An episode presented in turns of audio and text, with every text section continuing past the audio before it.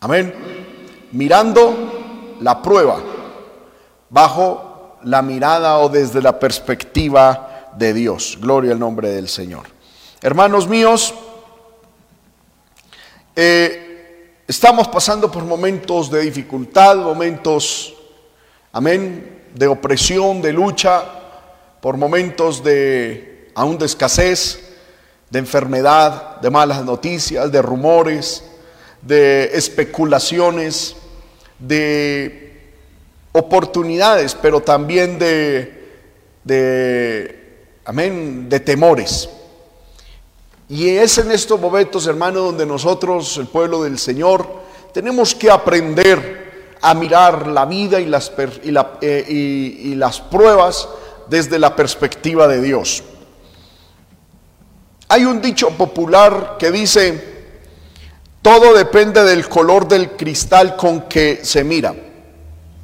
Esta sabia y profunda reflexión se debe al escritor y pensador español Ramón de Campoamor y Camposorio, con la cual se da a entender que todas nuestras ideas y todos nuestros juicios están filtrados, condicionados por nuestra particular perspectiva por el color del cristal con el cual miramos.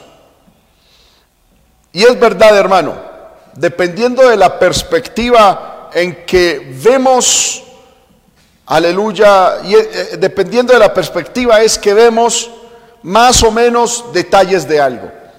Voy a poner, eh, amén, un ejemplo. Si usted se pone unas gafas que tienen el vidrio verde, pues verá el mundo verde. Y si le pone unas gafas con vidrio rojo, pues todo será rojo. Y si se pone un vidrio negro, pues todo se oscurecerá. Gloria al Señor. Y es que dependiendo, hermano, con, con del color del cristal con que uno mira, es que mira la vida. Si uno mira la vida cristiana desde, la, desde el punto de vista humano, si uno mira la vida cristiana desde el punto de vista secular y aún con las gafas del mundo, pues hermano, esto es terrible.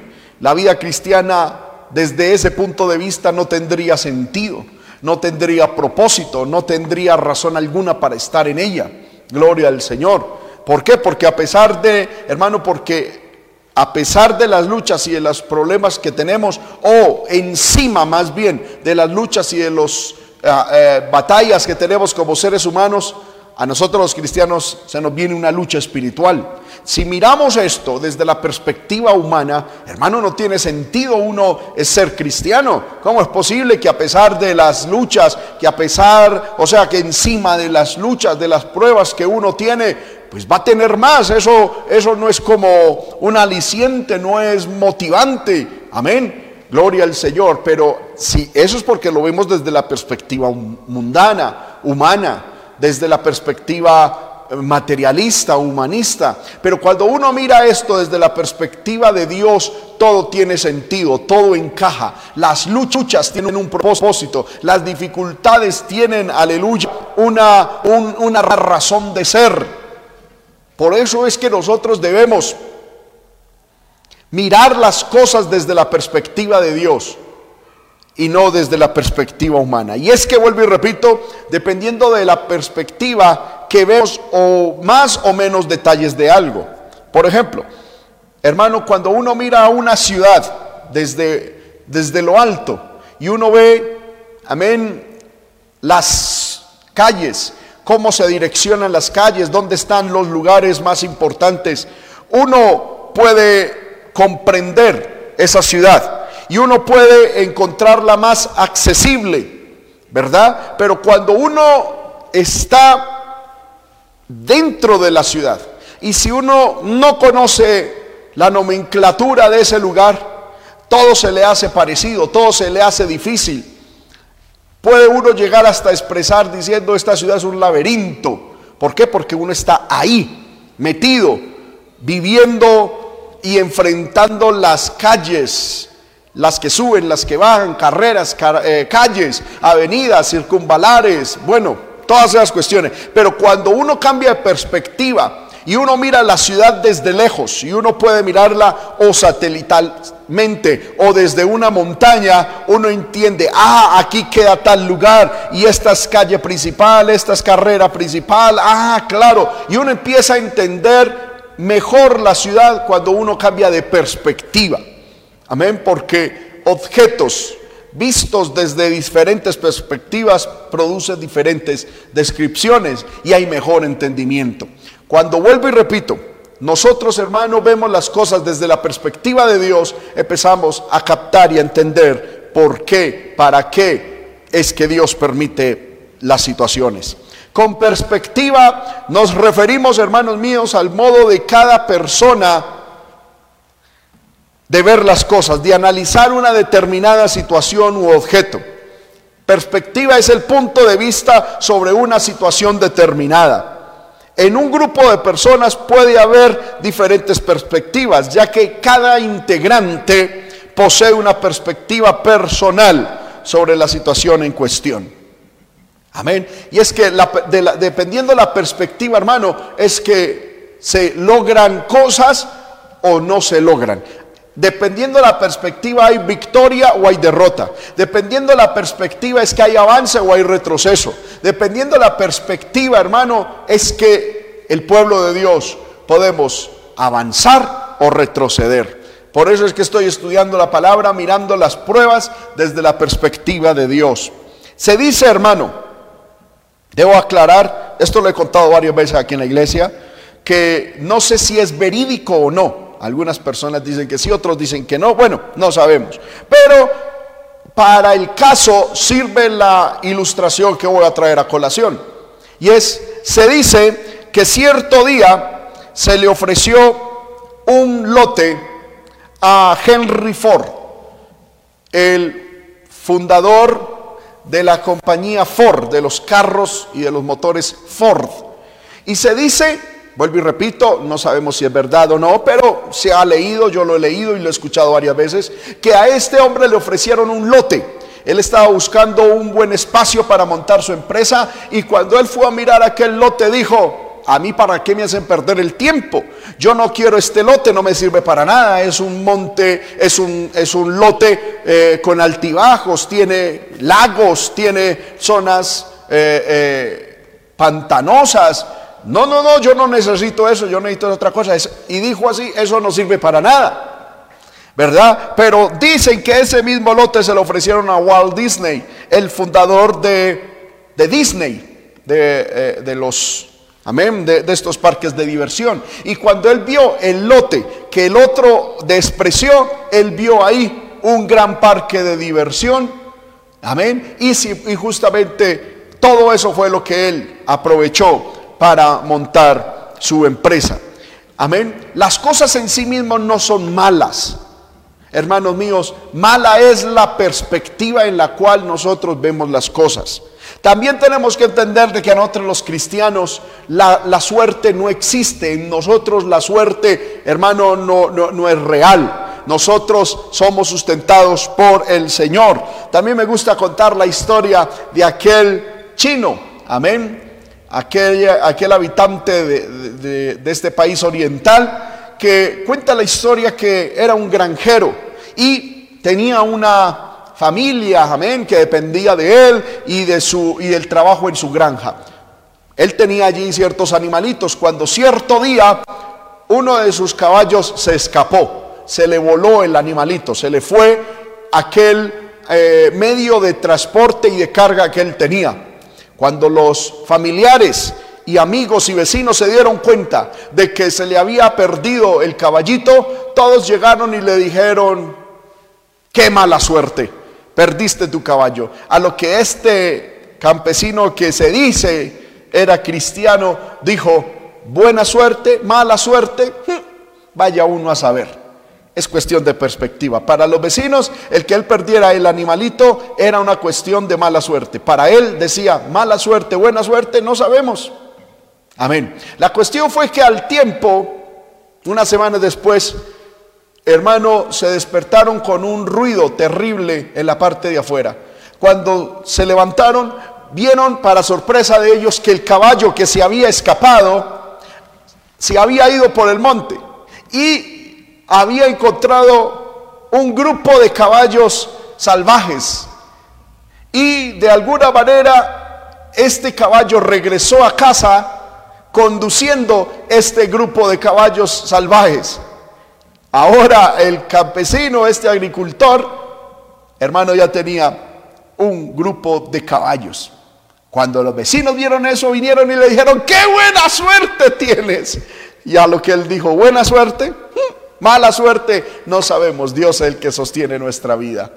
Amén. Empezaron a domar y a domesticar, amén, a, preparar estos caballos silvestres para el trabajo. Y cuenta la historia que domando a alguno de ellos, el hijo del, del del agricultor, el hijo mayor del agricultor, el que más le ayudaba, pues montado en el caballo, el caballo brioso lo tumbó al piso, con, con tal suerte, digámoslo así, que se le quebró un pie a este muchacho. Cuando los vecinos vieron que el hijo mayor de este granjero había quedado incapacitado para ayudarle por lo menos en algún tiempo a trabajar al papá, vinieron y le dijeron, qué mala suerte, a lo que el granjero, que tenía su fe en el Señor, dijo, buena suerte, mala suerte, no sabemos. Qué mala suerte le dijeron.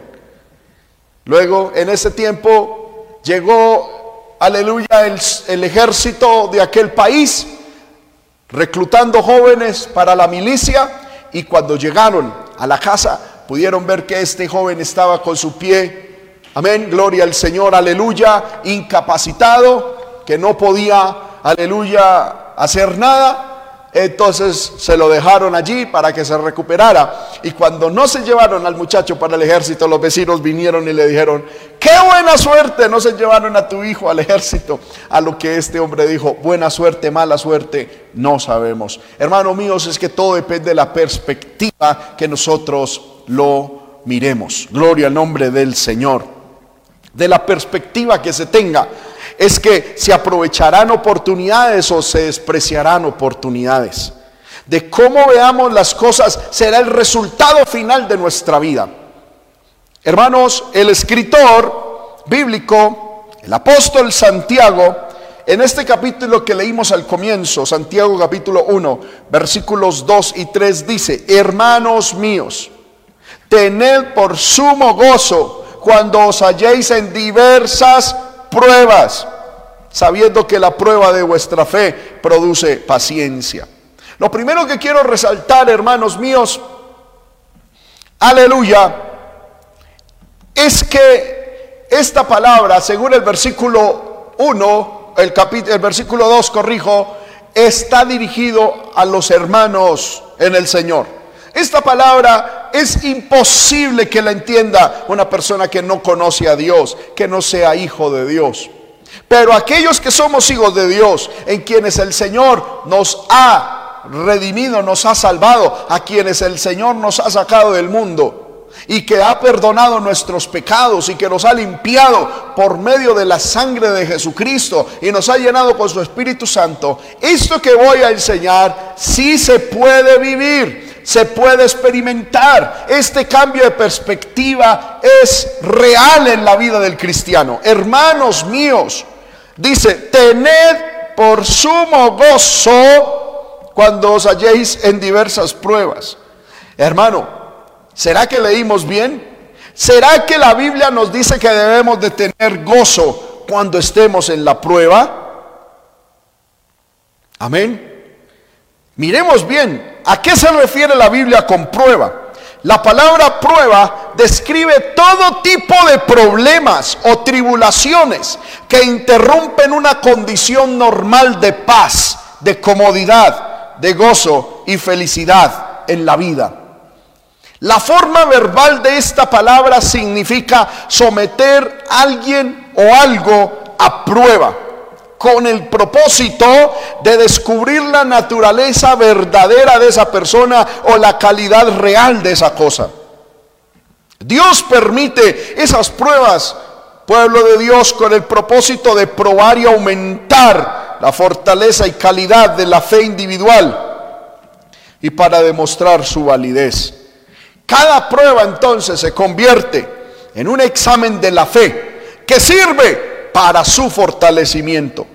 Si el cristiano no pasa la prueba como resultado de una reacción incorrecta de su parte, esa misma prueba se convierte para él en una tentación o una invitación a pecar y una proposición continua para hacer el mal.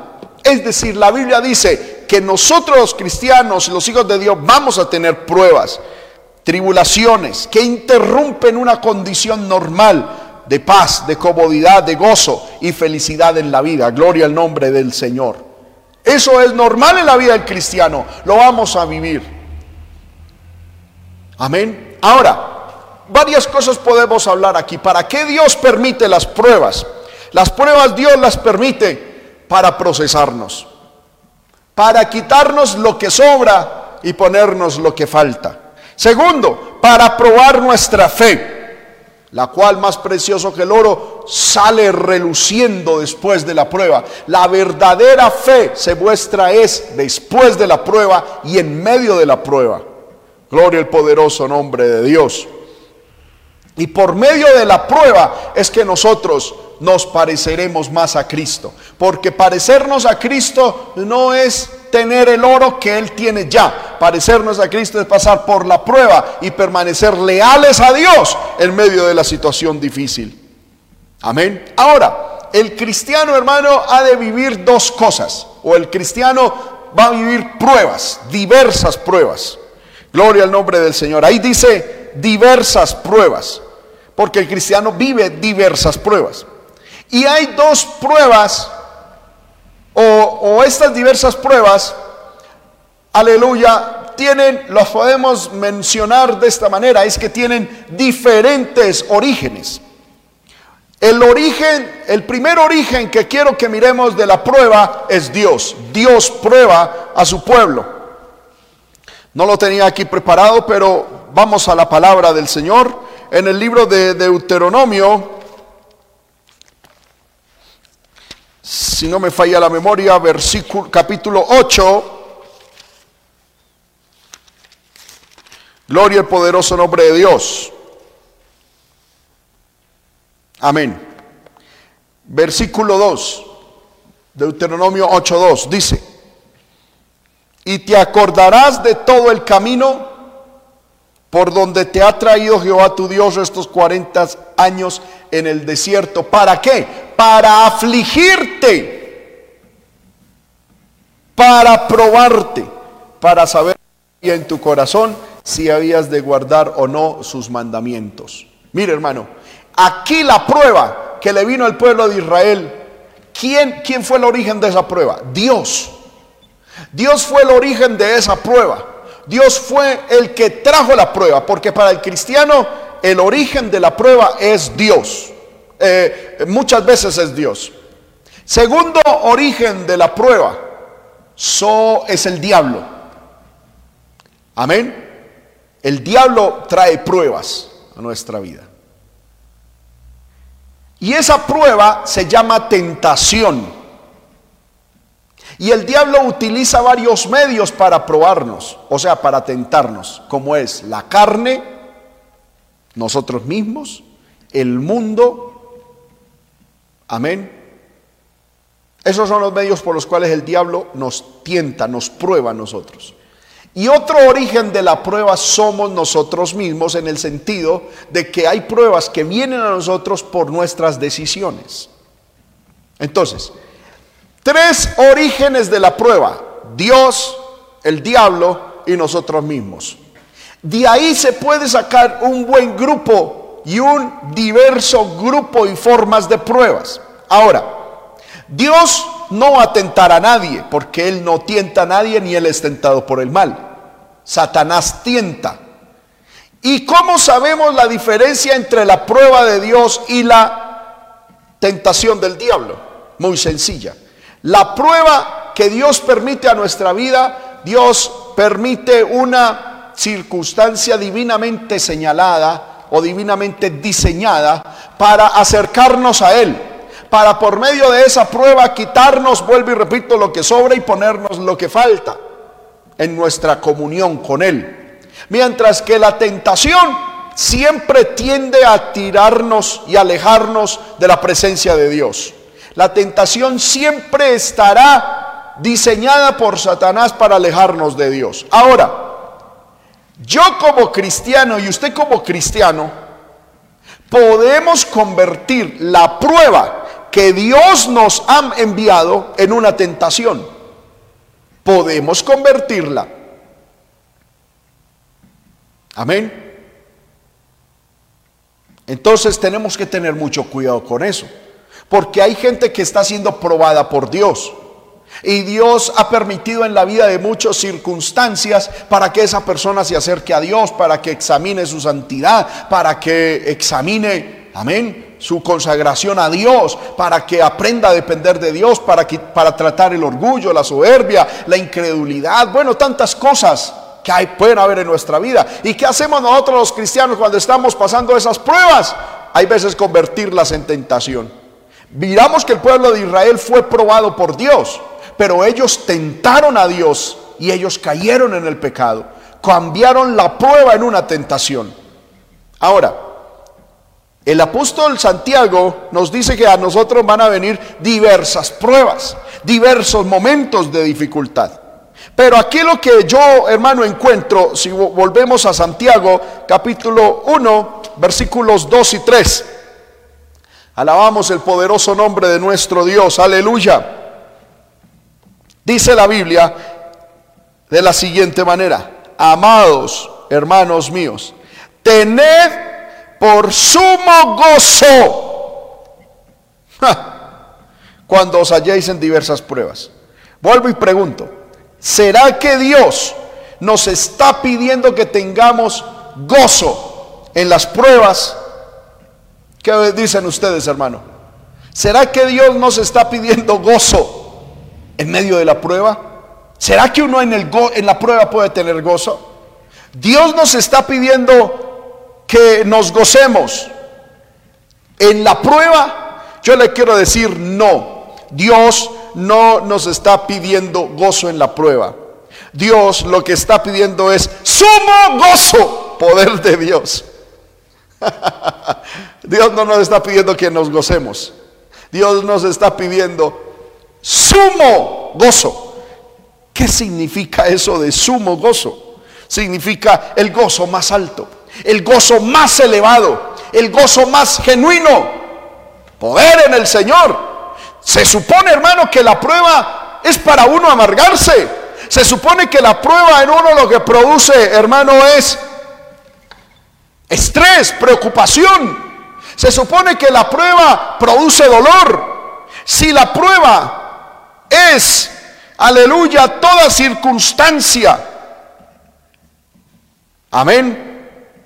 Gloria al poderoso nombre de Dios, que interrumpen una condición normal de paz, de comodidad, gozo y felicidad. ¿Cómo vamos a tener gozo? Lo normal es quejarnos, lo normal es exigir, lo normal es llorar, lo normal es murmurar, lo normal es deprimirse, lo normal perdóneme la expresión, es una mm, eh, expresión muy de mi tierra, es tirarse a un rincón allá a estirar la boca y a decir, pero yo qué hice? Y es que acaso maté una monja, ¿por qué esto? ¿Qué pasó conmigo? ¿Dónde está Dios? Y, y empezar a murmurar en medio de la prueba como muchos de nosotros hacemos, hermano, que por ahí medio nos miran mal y ya queremos llamar a la ONU, derechos internacionales, y es que a mí se me respeta, y es que si mi vecino se levanta, entonces yo me largo de este vecindario, y es que esto y lo otro, pero es que es que, y es que la prueba a nosotros, hermanos míos,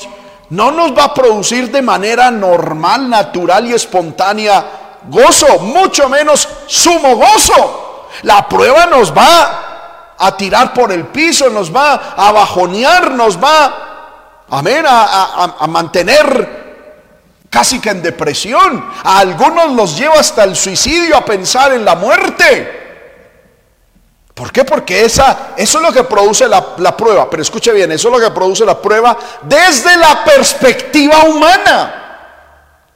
Desde la perspectiva normal, desde la perspectiva del ser humano y aún desde el punto de vista carnal y mundano.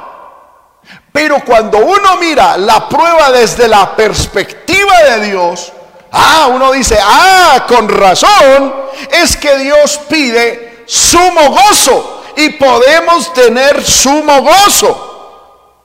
Amén. Sí, hermano, Dios espera eso, sumo gozo. La Biblia lo demanda.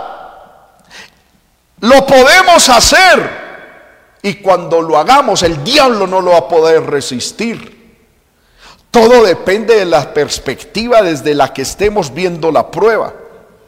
La perspectiva la podemos ver desde la perspectiva de Dios y desde la perspectiva, aleluya, secular, humana, mundana, o aún desde la perspectiva del diablo.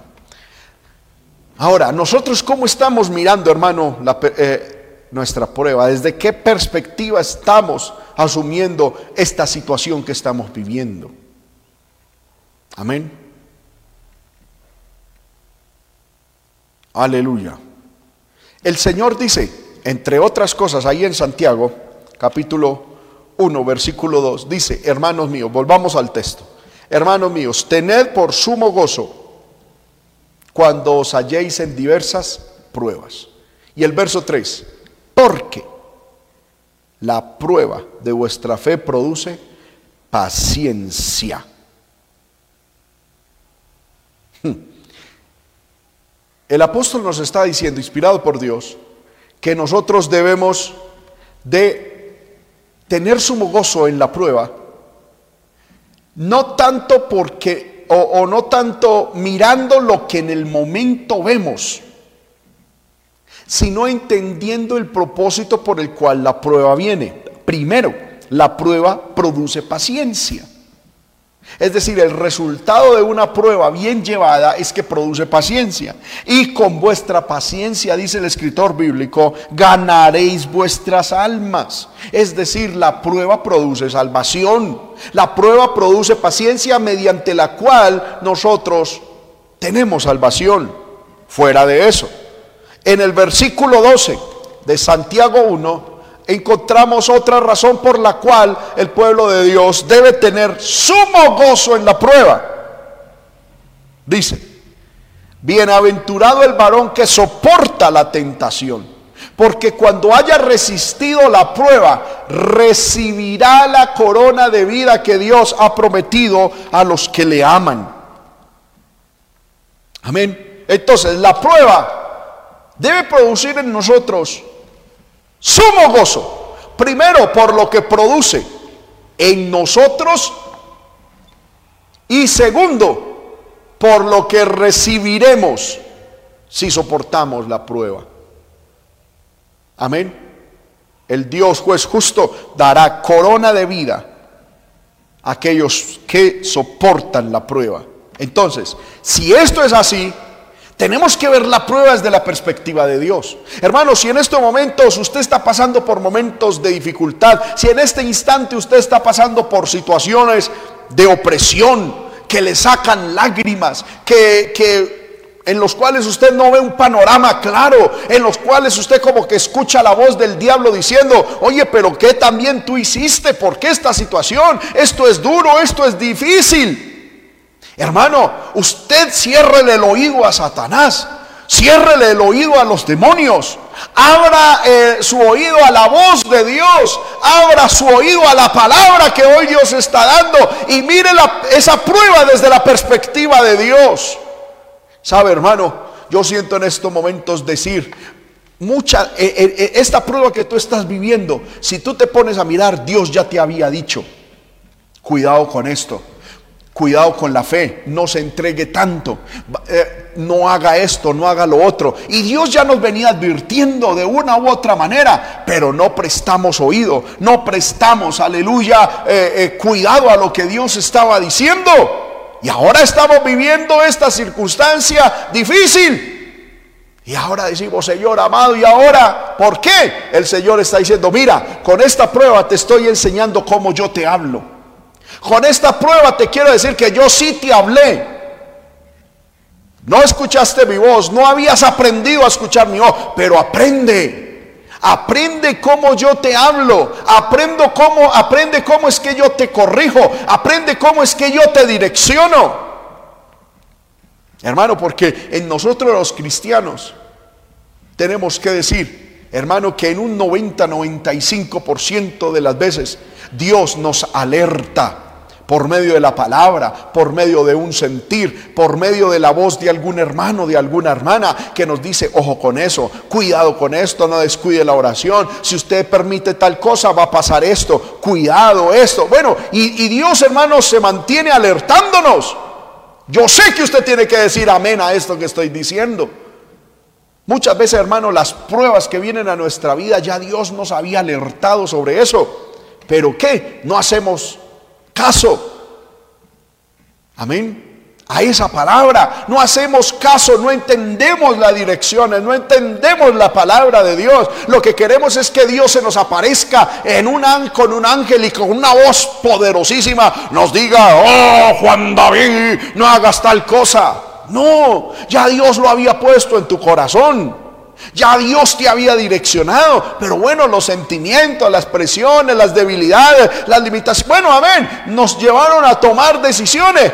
Esta prueba que estás viviendo, con lo primero que Dios te está diciendo es, te he permitido esto es para que entiendas que yo te hablo y que cuando yo hablo, hablo por tu bien, para evitarte Sí, en el momento hay que tomar decisiones, en el momento hay que eh, sacrificar ciertas cosas pero oye mi voz, aprende a oír mi voz. Ya, lo, ya estaba escrito en la palabra, ya, ya la predicación te lo había dicho, ya un pastor te lo había advertido, de pronto tu esposa, tu esposo te lo había advertido, tus padres te lo habían advertido, los líderes de la iglesia te lo habían advertido y no escuchaste y ahora estás inmerso en este problema. Aprenda a escuchar a Dios, aprenda a escuchar al Señor. Esa prueba que ahora usted está viviendo es una tremenda enseñanza. Así se oye a Dios. Yo un día, hermano, tuve una situación difícil en mi vida. Tuve una situación adversa que me puso a llorar. Y en medio de esa situación sentí al Espíritu de Dios que me habló al corazón y me dijo, si tú recuerdas, yo ya te había dicho que no tomaras esta decisión. Yo ya te había dicho que esto no era mi voluntad. Yo ya te había dicho, pero no escuchaste. Ahora, tan, tenga. Entre otras cosas he permitido para cuidarte esta situación, para cuidarte, para, bueno, tantas cosas. Y el Señor en, en ese momento me dijo, y entiéndeme, así hablo yo. Así hablo yo, así te direcciono yo. Y aunque el momento fue difícil, hermano, Dios tornó eso para bien y ahí aprendí cómo Dios habla, cómo Dios direcciona, cómo Dios dirige. Bendito sea el nombre del Señor. Entonces, hermano, esta prueba, si usted lo mira desde la perspectiva de Dios, va a ser de bendición. Podemos poner el ejemplo de los hijos. Hay padres, los padres que somos responsables, y bíblicamente lo puedo sostener, los padres que amamos de verdad a nuestros hijos, los corregimos y los disciplinamos. Y muchas veces, sin ira, tenemos que castigarlos. Ahora, pongámonos en los zapatos del niño. ¿El niño disfruta la disciplina, el castigo de su padre? No. El niño llora, el niño dice, mi papá no me quiere. El niño, pero pongámonos en los zapatos del papá. La Biblia dice, el que ama a su hijo desde temprano lo corrige. La disciplina es buena, la prueba es necesaria. ¿Para qué? Para que el niño aprenda, para que nazca, eh, corrijo, para que crezca siendo una persona de bien. Es necesaria la prueba. Es necesaria porque ahí va a aprender, ahí va a reflexionar. Ahí va a tener sus prioridades en orden. Ahí va a aprender a obedecer, a acatar, a entender la autoridad, a no ser, aleluya, una, una persona como una rueda suelta en este, en este mundo. Gloria al nombre del Señor. Aleluya. Entonces, hermano, todo depende. Si usted le pregunta al niño, si él disfruta la, la disciplina, él va a decir que no. Pero si el niño se pusiera en los zapatos del papá y entendiera que esa disciplina es para su propio bien, va a tener otra perspectiva de eso y aún va a aprender más rápido y va a entender el porqué de esas circunstancias. Alabamos el nombre del Señor. Aleluya. Ahora, hermanos, todo depende, vuelvo y repito, de la perspectiva, aunque nosotros miremos las pruebas. Yo encuentro en la palabra de Dios una historia muy conocida, hermano, de alguien que al que le llegó una prueba tremenda. Porque, hermano, esto que vamos a estudiar no es fácil de vivirlo. No es fácil, hermano, de, de, ¿cómo se dice? De sobrellevarlo. Vamos a la Biblia en el libro de Daniel, capítulo 6. Y es la historia de Daniel en el foso de los leones. Gloria al nombre del Señor. Hermano, esta enseñanza que hemos tenido o que estamos teniendo hoy, de pronto alguien dirá, hermano, ya usted la dio en alguna vez. Sí, la verdad es que es la la recopilación de varias enseñanzas. Amén. Gloria al nombre de Cristo. Pero Dios la puso en mi corazón de esta manera, hermanos. Daniel capítulo 6. Aquí encontramos, hermano, a este hombre de Dios. Porque Daniel era tremendo hombre de Dios. Amén. Y, aleluya. Y vemos una circunstancia, hermano, tremenda. ¿Qué le pasó a Daniel? Daniel era un hombre ungido, lleno de Dios, santo.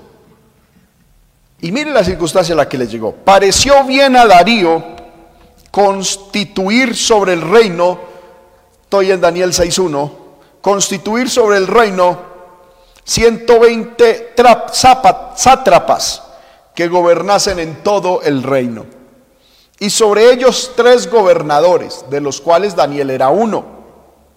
A estos sátrapas, a quienes estos sátrapas diesen cuenta para que el rey no fuese perjudicado. Hermano, si, miramos la palabra, personalmente yo soy de los que pienso que Daniel es uno de los hombres que de los personajes bíblicos que más alto llegó en cuestiones políticas y humanas de toda la Biblia. Porque si nosotros vamos a Daniel, es decir, unos versos anteriores, en Daniel capítulo 5, versículo 29, encontramos, dice la Biblia, entonces,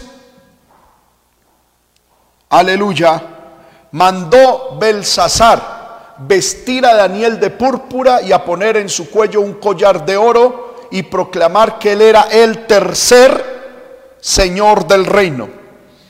Amén. Gloria al poderoso nombre de Dios. Daniel llegó a ser el tercer, amén, gracias hermana, el tercer señor del reino. La historia nos comenta de que aquellos imperios, hermanos míos, hay veces eran corregidos, es decir, regidos por dos personas.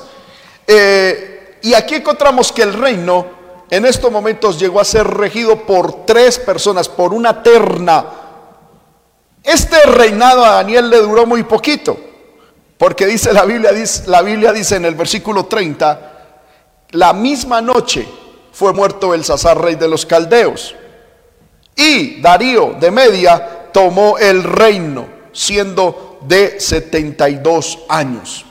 Entonces, este reinado a Daniel le duró solo una noche o un día prácticamente, pero lo fue.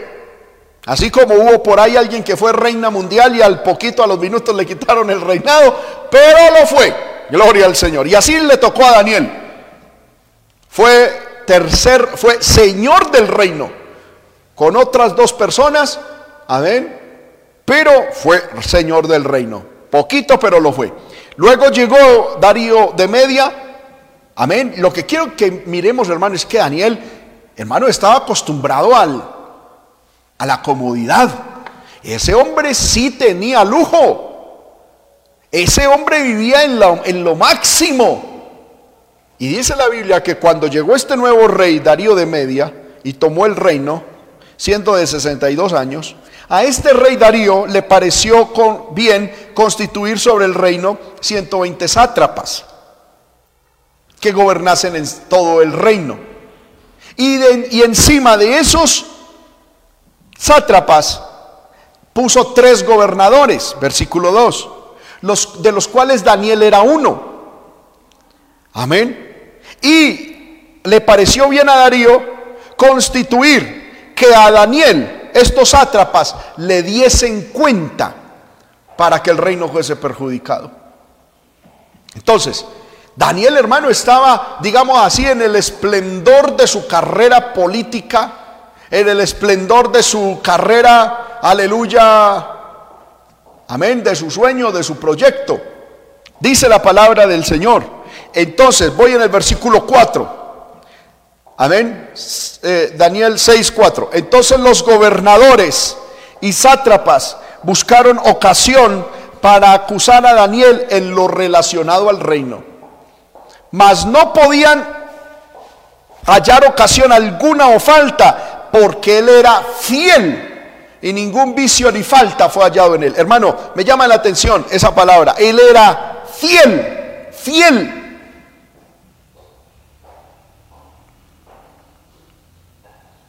Poder en el Señor. Era fiel. No era un cristiano por ahí mediocre, medio mundano, tibio. Él era fiel a Dios y a todo lo que tenía que hacer. Por eso, entre otras cosas, Dios lo honró de la manera en que lo honró. Entonces, este hombre, hermano, como él era, digamos así, el gobernador anticorrupción del reino, obviamente todos los otros funcionarios, eh, hermano, corruptos, pues tenían entre ojos al que no era corrupto. ¿Y cuál era la idea de ellos? Pues quitarlo, atacarlo. Eso pasa en la política. Amén. Siempre los corruptos le tiran al que no es corrupto. ¿Por qué? Porque el que no es corrupto es una piedra en el zapato de ellos. Amén, es un estorbo. Y así le pasó a Daniel. Se enfrentó a la furia de 120 sátrapas corruptos, de hombres que estaban en el, en el poder público para mirar cómo ellos enriquecían, cómo ellos, amén, sacaban del tesoro para sus propios tesoros y, así por perjudicar al rey. Y entonces Daniel era la persona que pusieron ahí para frenar esa corrupción. Y esta gente, hermano, se levantó contra Daniel, se levantó contra este hombre para tumbarlo. Mas no podían hallar, hallar ocasión alguna o falta, porque era fiel y ningún vicio ni falta fue hallado en él. Amén. Entonces dijeron aquellos hombres, no hallaremos contra este Daniel ocasión alguna para acusarle, si no la hallamos contra él en relación con la ley de su Dios. ¿Sabe qué estaban diciendo? Humanamente, políticamente, administrativamente, en todas las áreas, este hombre es intachable. Lo único, el único lugar flaco de Daniel es su religión. Entonces estos gobernadores y sátrapas, versículo 6, se juntaron delante del rey y le dijeron así, Rey Darío, para siempre vive. Todos los gobernadores del reino, magistrados, sátrapas, príncipes y capitanes han acordado por consejo que promulgues un edicto real y lo confirmes. ¿Cuál era ese edicto? Que cualquiera que en el espacio de 30 días demande petición de cualquier dios u hombre fuera de ti, oh rey, sea, sea echado en el foso de los leones. Ahora, oh rey, confirma el edicto y fírmalo para que no pueda ser revocado conforme a la ley de Media y de Persia, la cual no puede ser abrogada. Esta ley, hermano, que estos hombres promulgaron, era una ley que primero sobaba el orgullo del rey Darío, exaltaba el orgullo del rey Darío. Darío. Supuestamente tenía una intención de unidad nacional, ya les voy a explicar. Y tercero, con esta ley se sacaban de taquito, como decimos nosotros, a Daniel. Con esta ley, vuelvo y repito, ellos sobaban el orgullo del monarca. ¿Por qué? Porque le estaban diciendo, para nosotros usted es el mejor de todos los dioses. Usted es el que debería llevar las riendas totalmente de esta nación. Segundo, con esto evocaban también lealtad y unidad nacional, porque con esto estaban diciendo, si alguien no reconoce al rey Darío como el rey, la majestad soberana de este imperio, y adora a otro Dios o le pide a otra persona, es porque no es leal, no es leal al rey, no es leal al imperio. Y entonces es arrojado, debe ser arrojado al foso de los leones. Pero también con esto, esto estaba directamente hermano, era una, un dardo, una lanza directo al corazón de la fe de Daniel. ¿Por qué? Porque Daniel era leal a Dios, porque Daniel era leal a la palabra. Hermano, y es que ser leal a Dios y a la ley de Dios, a la palabra de Dios, muchas veces nos va a traer problemas, muchas veces nos va a traer conflictos. Pero ahí es donde debemos mantener nuestra lealtad. Ahí donde debemos mantener, hermano, nuestra posición firme. Que obedeceremos primero a Dios antes que a los hombres. ¿Y qué hizo este hombre, el rey Darío? Firmó pues el rey Darío el edicto y la prohibición. Cuando Daniel supo que el edicto había sido firmado, hermano, dejó de orar, dejó de buscar a Dios.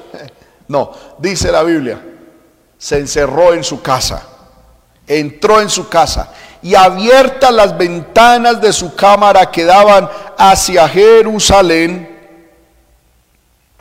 Amén. Se arrodillaba tres veces al día y oraba y daba gracias delante de su Dios, como lo solía hacer antes. Ninguna nueva ley podía hacer que Daniel dejara de orar al Dios que había servido con tanta fidelidad por 80 o 90 años. Ya en estos momentos Daniel era anciano. Amén. Gloria al nombre del Señor.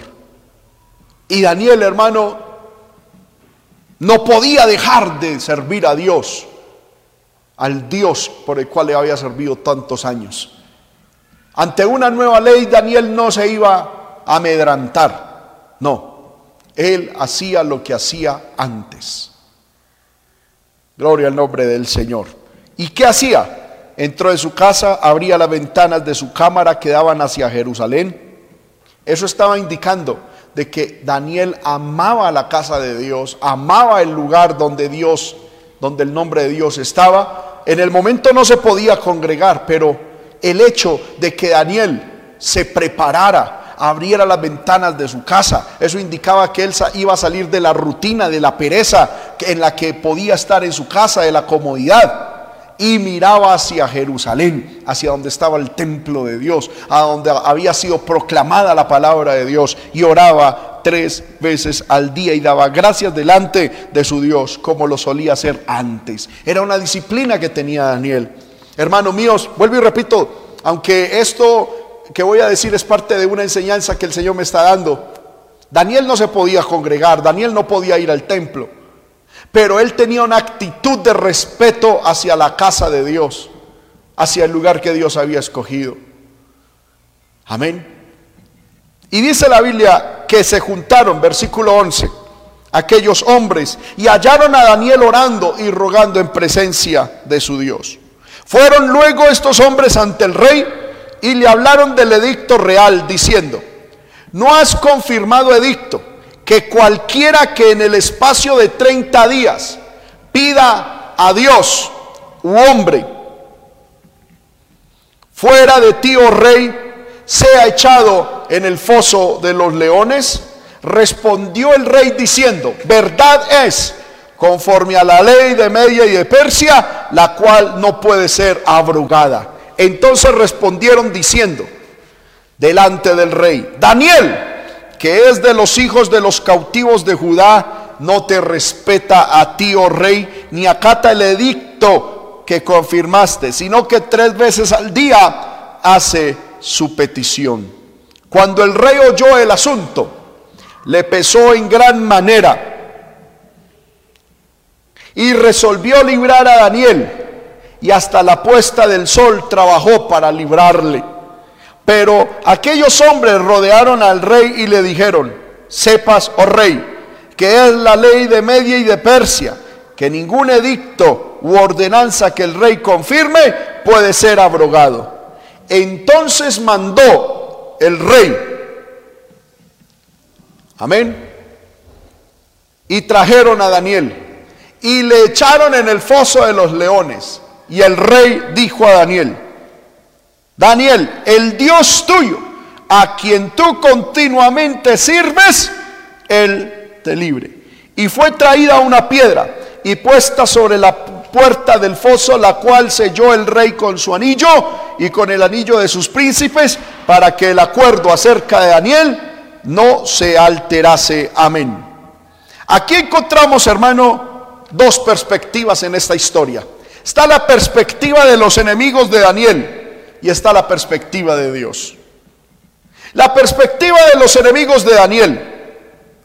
Para ellos Daniel era un estorbo y debían deshacerse de él. E inventaron una circunstancia, una prueba difícil. Para ellos el mejor lugar donde podía estar Daniel era en el foso de los leones. Para ellos, el foso de los leones representaba su mayor logro contra Daniel. Para los enemigos de Daniel. Para ellos el foso de los leones representaba la caída de Daniel. Para los enemigos de Daniel el foso de los leones representaba el fin del propósito de Dios con Daniel. Ellos yo quiero, yo creo hermano que se, aleluya, eh, eh, movían sus manos, hermano, con ansias, con anhelo, con gusto. Aleluya, diciendo, ahora se acabó Daniel tantos años aquí estorbando, tanto tiempo aquí sirviendo con fidelidad y con lealtad. Ahora sí le llegó el turno a Daniel. Ahora va a desaparecer Daniel y para ellos el foso de los leones representaba su mayor logro contra Daniel. Para ellos, vuelvo y repito, el foso de los leones representaba la caída, la desaparición de Daniel. Aleluya, para ellos el foso de los leones representaba el fin del propósito de Dios con Daniel. Amén. Y por eso hicieron lo que hicieron. Ahora, ¿cuál era la perspectiva de Dios? Dios miraba ese foso de los leones desde otra perspectiva. Para Dios el foso de los leones era el medio perfecto por el cual iba a mostrar su poder. Para Dios el foso de los leones era la perfecta oportunidad para ratificar su pacto y para Dios el foso de los leones era el lugar donde se iría a testificar de él. Déjeme explicarlo de esta manera. Para Dios el foso de los leones era un medio para mostrar su poder. Porque no hay lugar más perfecto para Dios mostrar su poder que en la prueba. Entonces Dios ve la prueba. Es desde la perspectiva de su poder. Porque para porque cuando para los hombres Llegamos a situaciones imposibles. Para Dios todo es posible. Cuando tú estás y cuando yo estoy en momentos de imposibilidad, donde ya se nos agotaron los recursos, donde ya se nos agotaron la fuerza, donde ya se nos agotaron las ideas, donde ya se nos acabó la ayuda, ese es el momento oportuno, ese es el momento idóneo para Dios decir, oh, este es mi lugar, aquí es donde yo muestro poder, aquí es cuando yo abro mar, aquí es cuando el médico dijo que ya no hay vida, aquí es cuando yo doy vida. El momento, la prueba, la dificultad, esa es la situación perfecta para Dios mostrar su poder, aleluya. Pero también la prueba es el momento oportuno para Dios ratificar su pacto. ¿Qué pacto? El que Él iba a estar con nosotros para siempre. Dios ha hecho pacto con nosotros, con su pueblo, y había hecho pacto con Daniel, que, lo, que iba a estar siempre con Él, que Dios lo iba a acompañar. Amén. Y qué bueno es saber que Dios nos acompaña en las buenas, pero también qué bueno es saber que Dios nos acompaña en las malas. Que cuando todos nos abandonan, la presencia de Dios está. Que cuando todos nos dan la espalda, el Señor está ahí. Muchas veces, hermano, nosotros tenemos la confianza puesta en papá, en mamá, en aleluya, en pastor, en la pastora, en los líderes, en el hermano, en la hermana, en el patrón, en el vecino, en el amigo. Y sabe, hay veces Dios permite pruebas, circunstancias para dejarnos solos.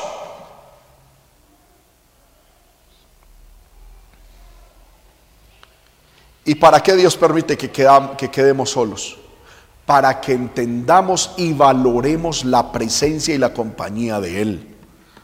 Amén. Entonces mire que la prueba hay que mirarla desde otra perspectiva. Y el foso de los leones para Dios era el lugar donde se iba a predicar de Él, como lo vamos a ver ahorita. Mientras que para los enemigos de Daniel, el foso de los leones representaba algo, para Dios representaba otra cosa totalmente diferente. Ahora, Daniel tuvo que tomar una decisión. ¿Qué perspectiva adoptaba? ¿Qué pensamiento iba a llegar a su corazón? O tomaba la perspectiva de los enemigos o tomaba la perspectiva de Dios. Adoptaba lo que sus enemigos pensaban o adoptaba el pensamiento de Dios. ¿Qué hizo Daniel? Escogió la perspectiva de Dios. ¿Y por qué sé que Daniel, hermano, adoptó la perspectiva de Dios? Porque Daniel no hizo nada. Primero, para evitar aquel foso de leones.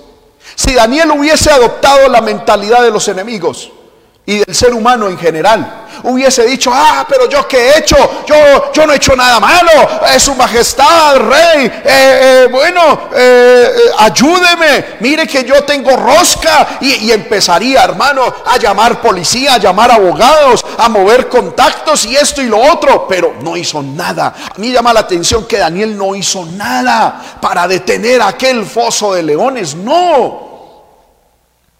No empezó a mover contactos ni influencias. No empezó a coger el celular. A ver, Julanito de tal, ¿qué hago, Julanita de tal? Ayúdeme. Mire que usted me debe un favor. Recuerde cuando yo le colaboré a usted. Nada de eso. Amén. Me llama la atención, hermano, que con esto Daniel está diciendo la mentalidad que los enemigos míos tienen del foso de los leones. No es la misma que yo tengo.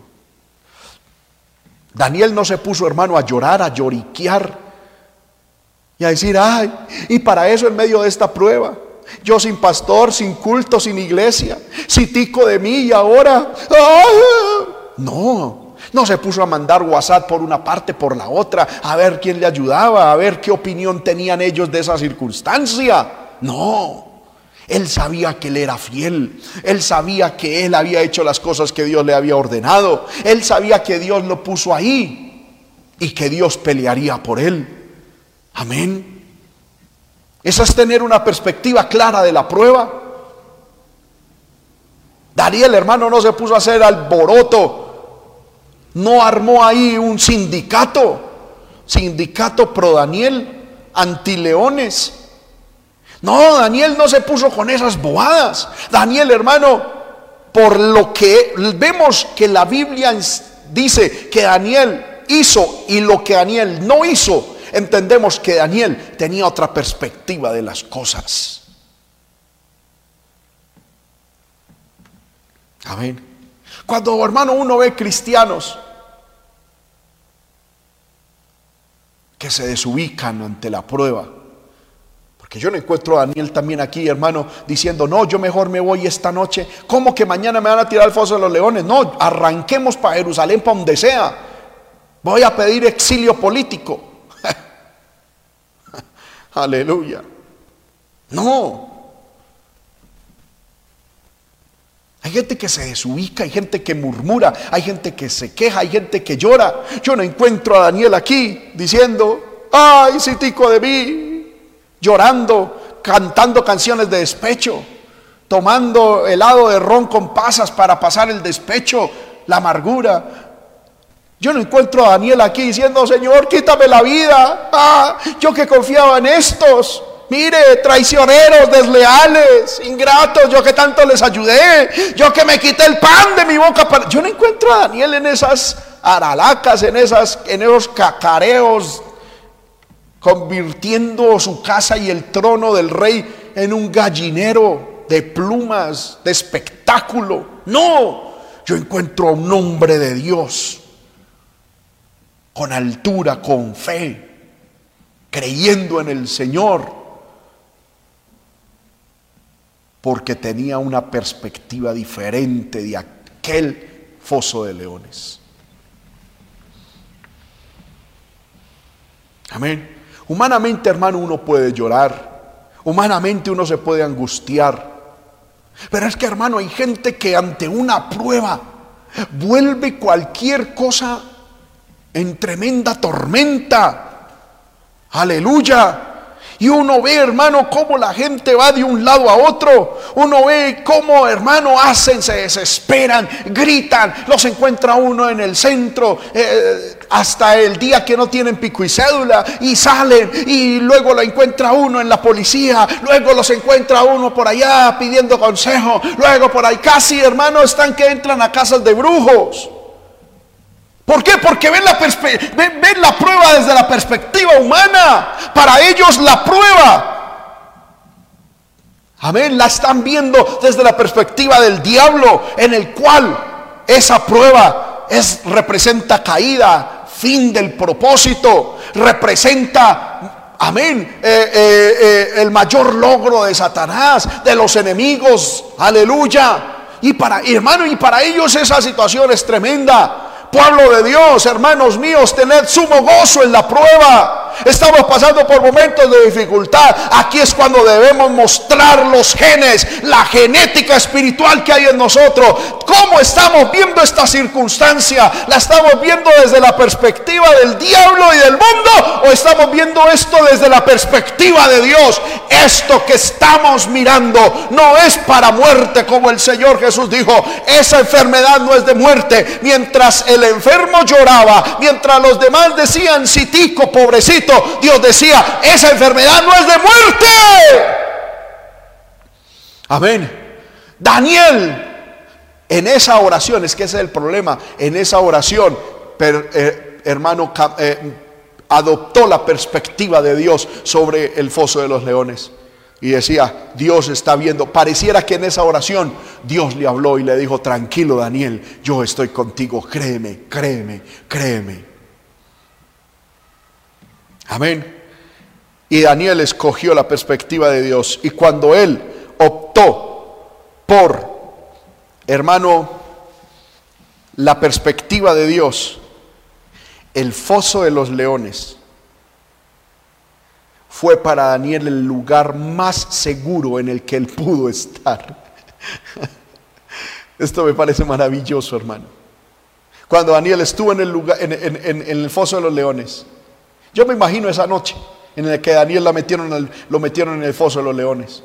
Los enemigos de ellos, de él, se fueron, hermano, a tomar cerveza, a bailar, a decir, nos quitamos esa piedrita de encima.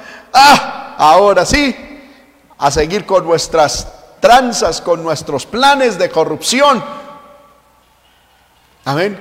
Mientras Daniel estaba fuera y estaba con esos leones humanos, estaba más inseguro que cuando estaba rodeado de leones naturales. Allá nadie lo iba a atacar. Él estaba seguro. Cuando uno adopta la perspectiva de Dios de la prueba, uno va a entender de que la prueba va a ser el lugar más seguro en el que uno puede estar. ¿Por qué? Porque nadie se va a meter a uno a atacarlo en el lugar de la prueba. Generalmente uno en el lugar de la prueba está solo, hasta los enemigos lo abandonan.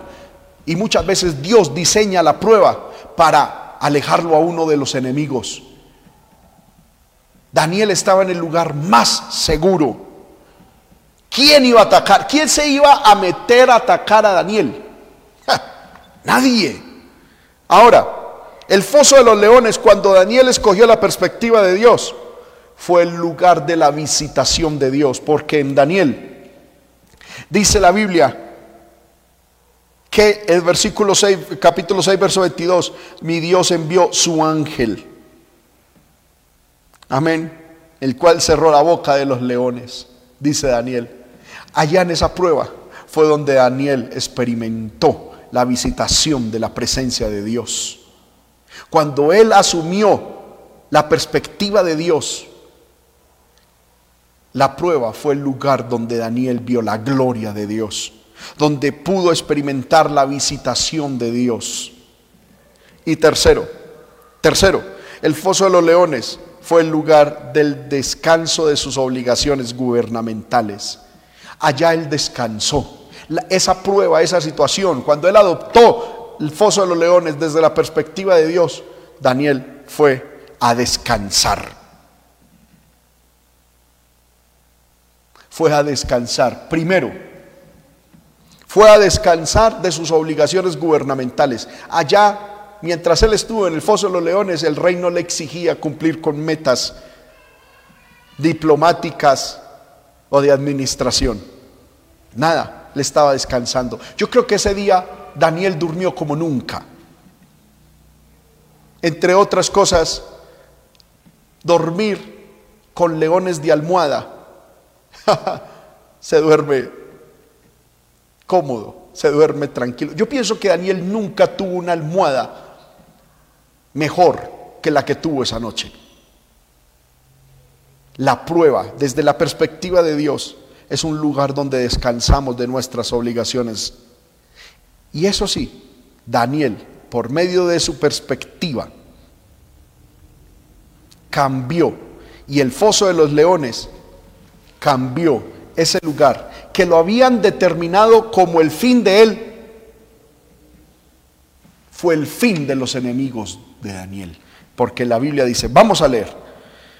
Eh, Daniel 6, 18. Cuando el rey, luego el rey fue a su palacio y se acostó, aleluya, Daniel capítulo 6, verso 18, amén.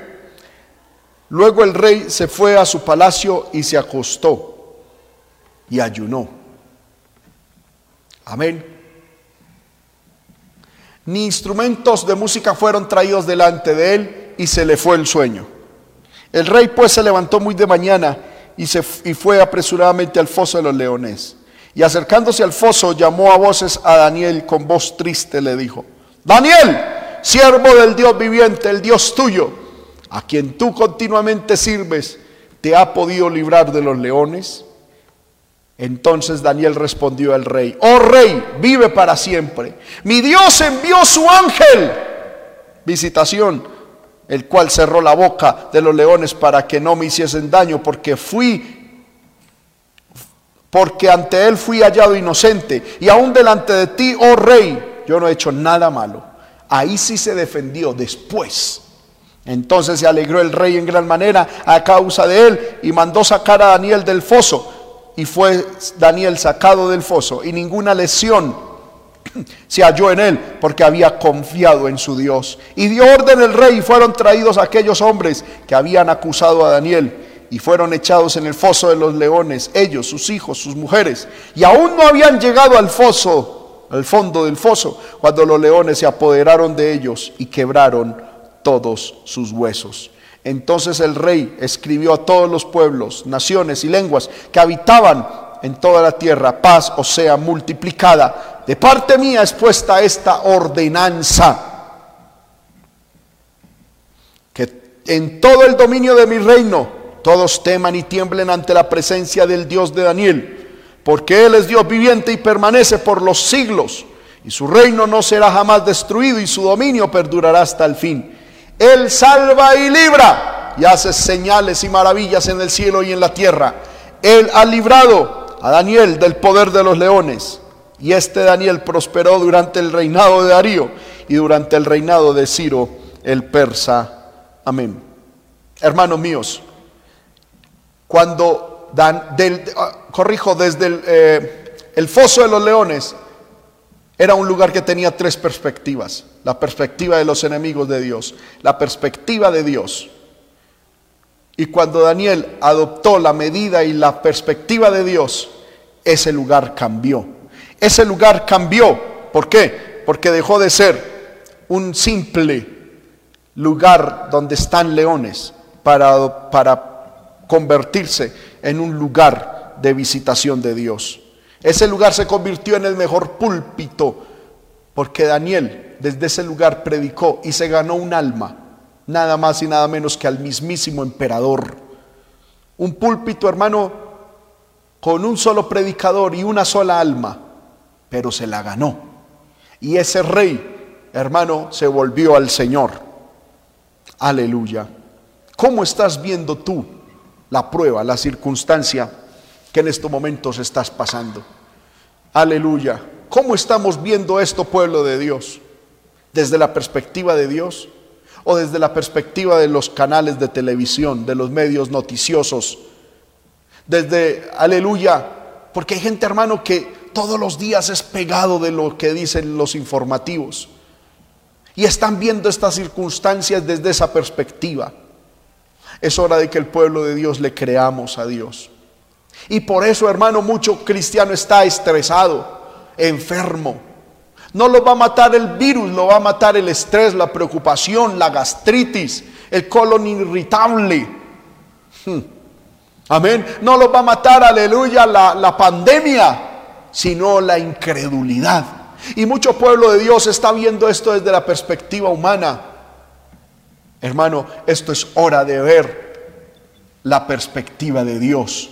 ¿Qué dice Dios de esto? ¿Qué te ha dicho Dios? ¿Qué te ha prometido el cielo? ¿Qué hermano ha prometido Dios para tu vida, para tu hogar? Mira esto desde la perspectiva de Dios y Dios te dará la victoria. Descansarás en el Señor, descansarás en la palabra y esa situación difícil será tornada en bendición para ti, para tu vida. Vamos a orar en esta hora, hermano. Yo le invito, aleluya, que se ponga de pie allá en su casa. Vamos a orar. Vamos a pedirle al Señor, hermano, que el Señor nos ayude. Levante sus manos al cielo, aleluya. Y dígale, Señor, yo he mirado esta situación desde, tu, desde mi perspectiva y aún desde la perspectiva del diablo. Pero hoy, Señor amado, voy a empezar a mirar esto desde tu perspectiva. Tú eres mi Dios. Tú, Señor amado, sigues siendo Dios en el cielo y en la tierra. Señor amado, yo hoy hago mías las palabras de el rey Darío. Tú eres Dios, Señor amado.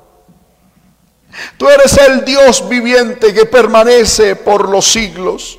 Tu reino no será jamás destruido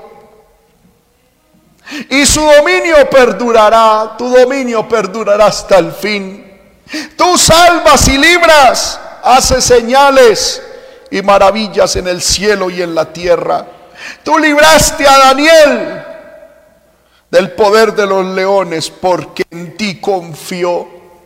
Sabemos, Señor, que ninguno de los que en ti confía serán avergonzados. Vamos hermano, levante su mano. Yo no sé cuál será su dificultad. No sé si será de índole familiar, matrimonial, económico.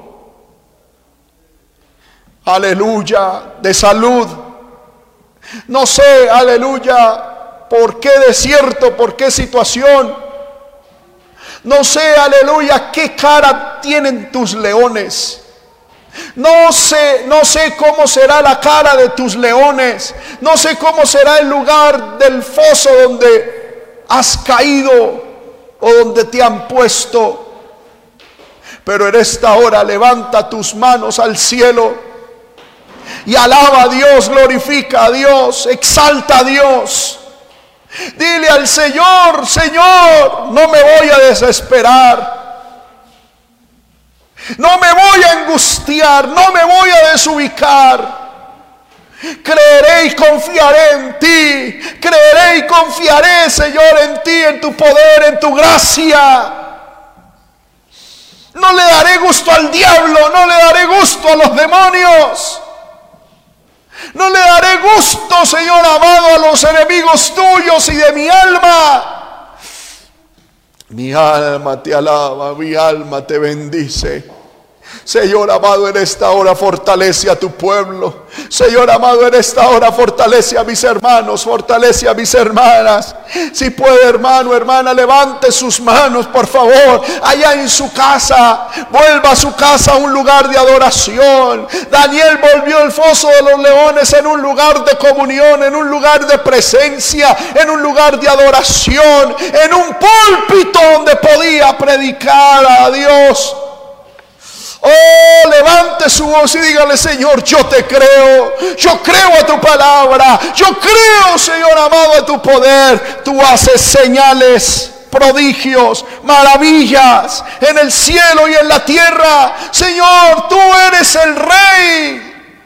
Tú eres el rey y esta circunstancia que está pasando, Señor, en mi vida, este momento que está aconteciendo, no se te ha salido de la mano, no, Señor amado, no se te ha salido de, Señor amado, de tu mano. Oh, ayúdame, Señor, a mirar esta perspectiva.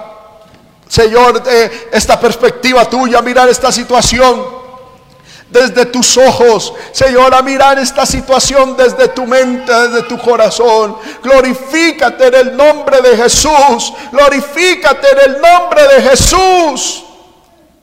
Ayúdanos, Señor, ayúdanos.